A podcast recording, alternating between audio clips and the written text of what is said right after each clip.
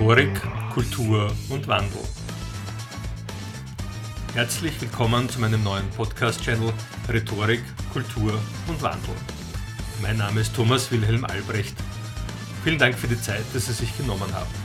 Genießen Sie die folgenden Minuten und mit jeder Minute tauchen Sie tiefer und tiefer in die Welt der Rhetorik und des kulturellen Wandels unserer Gesellschaft ein.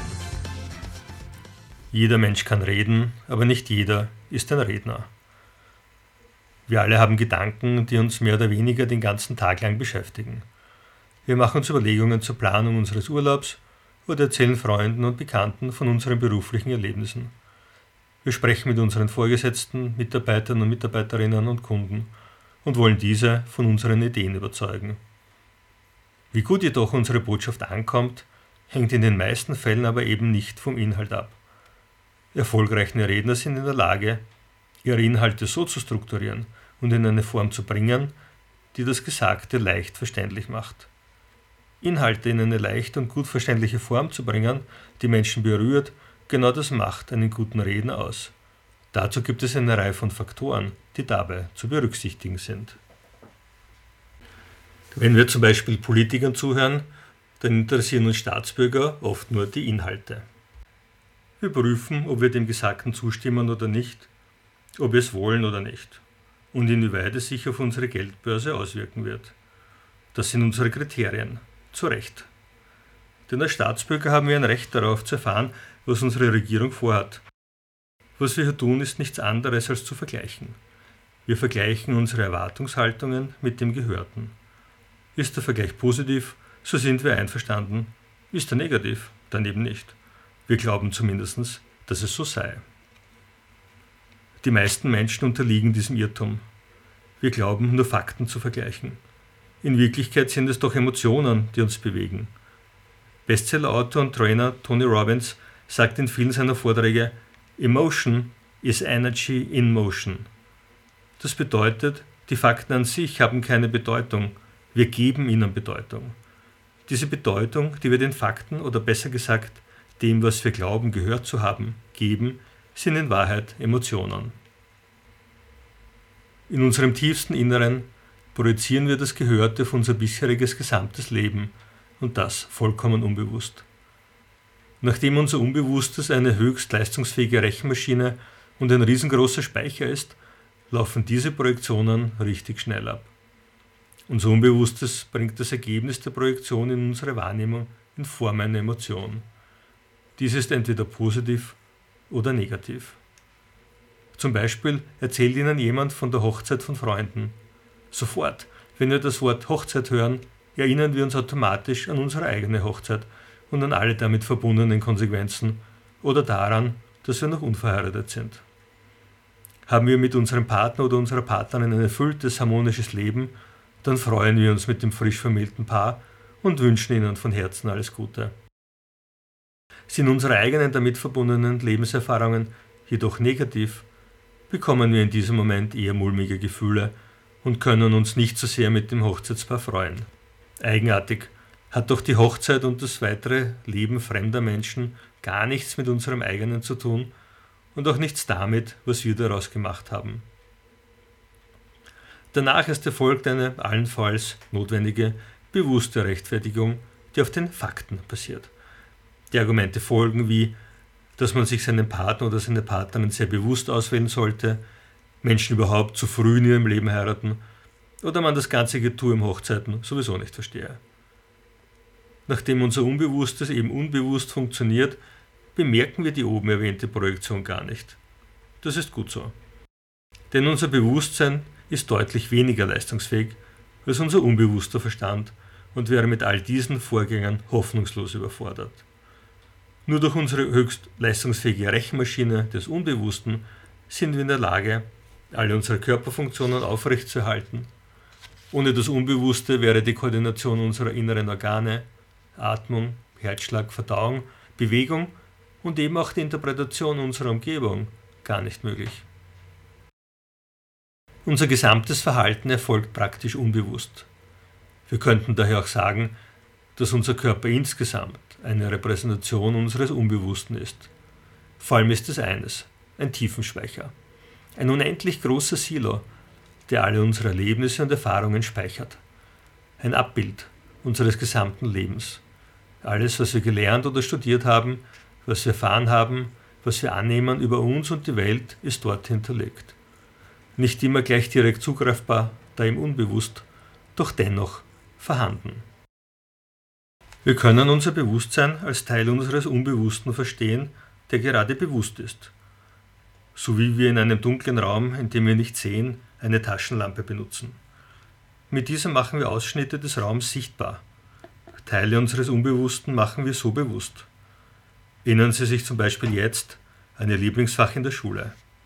Und schon kommen Erinnerungen in Ihr Bewusstsein, die Sie soeben durch meine Bitte, sich zu erinnern, aus dem Unbewussten quasi wieder erhellt haben. Die vorhin erwähnten Projektionen arbeiten ähnlich und viel schneller. Es sind Blitzlichter in unendlich schneller Abfolge, die durch unser Unbewusstes rasen, wenn wir zum Beispiel Politikern zuhören.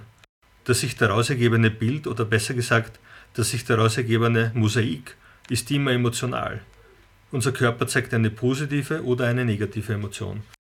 Je nachdem, was wir bisher in unserem Leben erlebt haben und je nachdem, was wir glauben, was richtig oder falsch sei. Wir bezeichnen diese Emotion auch als unseren inneren emotionalen Zustand. Unsere inneren emotionalen Zustände können ganz unterschiedlich sein. Positive innere emotionale Zustände sind zum Beispiel entspannt sein, ruhig sein, neugierig sein, flexibel sein, fließend sein, zuversichtlich sein, optimistisch sein, empfänglich sein, vertrauensvoll sein, wertschätzend sein, zentriert sein, freudig sein. Negative innere emotionale Zustände sind zum Beispiel angespannt sein, aufgebracht sein, starr sein, festgefahren sein, ängstlich sein, ärgerlich, traurig sein, schuldig sein, frustriert sein, zweifelnd sein, abgelenkt sein, verschlossen sein. Jetzt kommt allerdings der springende Punkt. Wir nehmen als Zuhörerin oder Zuhörer nicht nur das Gesagte auf, wir nutzen vielmehr alle unsere Sinneskanäle, um einem Redner zu folgen. Dazu gehören zumindest neben dem auditiven Kanal des Gehörten das visuelle, also das Gesehene, das kinästhetische, das körperlich Gespürte, das olfaktorische, das Gerochene und das gustatorische, also das Geschmeckte. Das heißt, während wir hören, sehen, spüren, riechen und schmecken wir gleichzeitig.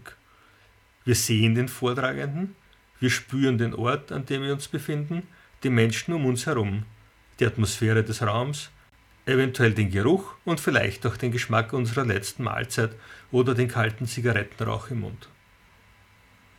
Alle diese Sinneseindrücke zusammen projizieren wir auf unsere Erinnerungen und Lebenserfahrungen, die im Unbewussten gespeichert sind.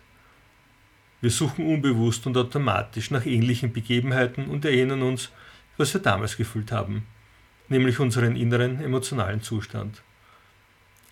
Erinnern wir uns an das letzte Seminar, das wir besucht haben.